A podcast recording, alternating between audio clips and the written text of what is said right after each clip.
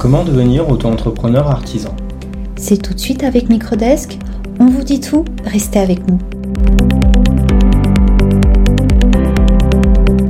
Quel métier regroupe l'artisanat en France? Nous retrouvons quatre grandes familles de métiers qui sont le bâtiment, qui représente à ce jour le pourcentage le plus élevé avec 44%, les services avec 37%, la production avec 12% et enfin l'alimentation avec 7%. Est-ce que je peux lancer mon activité artisanale sans qualification? Oui, c'est possible, car pas tous les métiers exigent une qualification. À titre d'exemple, si vous souhaitez lancer votre activité en tant qu'artisan bijoutier, il vous sera possible de l'exercer sans demande de qualification ou d'expérience professionnelle. Cependant, dans le cas concret, une autorisation pour l'exercer vous sera exigée. En effet, certains métiers sont réglementés, c'est-à-dire soumis à autorisation pour pouvoir les exercer. C'est le cas par exemple pour des activités telles que la coiffure, déménagement, services funéraires, transport de personnes. Aussi, certaines activités artisanales exigent une qualification ou à défaut trois années d'expérience professionnelle pour pouvoir l'exercer, ce qui est le cas par exemple pour la majorité des métiers du bâtiment.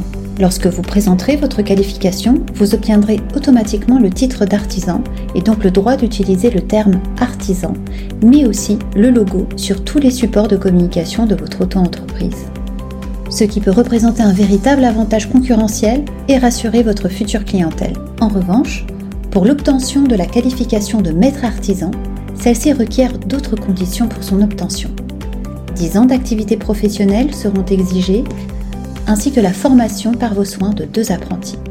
Dans le cas contraire, un brevet de maîtrise sera demandé ainsi que deux ans de pratique professionnelle. Quelles sont les étapes pour un futur auto-entrepreneur artisan? Il vous faudra avoir avant tout un projet de création d'entreprise artisanale, la qualification requise en cas d'activité réglementée et à ce titre joindre conjointement à vos démarches de création d'entreprise le formulaire de justificatif de qualification professionnelle artisanale en complément au formulaire de déclaration d'activité. En cas d'activité non réglementée, vous adressez à la Chambre des métiers et de l'artisanat avec les justificatifs nécessaires pour vous immatriculer et être immatriculé au répertoire des métiers qui reste obligatoire indépendamment de votre statut juridique. Comment s'immatriculer au répertoire des métiers? L'immatriculation se réalise auprès du CFE, soit le Centre de formalité des entreprises, de la CMA dont vous dépendrez. Il y faudra fournir un certain nombre de pièces justificatives car votre CFE aura la charge de les diffuser au sein de différents organismes tels que l'URSSAF, l'INSEE, Impôts, Assurance Maladie.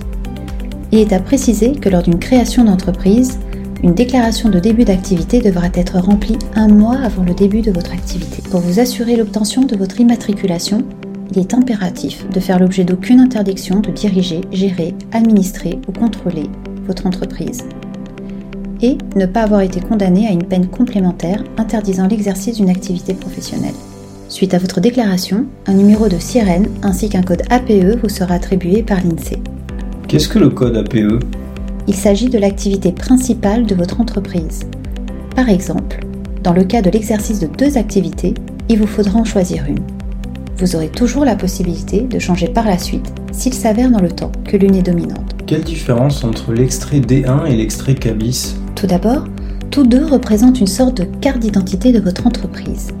La demande d'extrait D1 concerne les artisans et s'effectue auprès de la CMA. L'extrait CABIS, en revanche, concerne une activité commerciale. Souvent, les personnes font cet amalgame. Si j'exerce à la fois une activité artisanale et commerciale, je ne demande que l'extrait D1 Non, car si vous exercez une activité à la fois artisanale et commerciale, vous aurez besoin de votre extrait D1 pour la partie artisanale de votre activité, ainsi que l'extrait CABIS pour la partie commerciale. Concernant les activités du secteur alimentaire, une autre formalité vous attend. Suite à votre immatriculation, il vous sera exigé de passer une formation d'hygiène pour être conforme à la réglementation dans un délai donné d'un an. Dépassez ce délai et si celle-ci n'a toujours pas été réalisée, vous n'aurez pas le droit d'exercer votre activité. C'est la fin de cette minute information. À bientôt.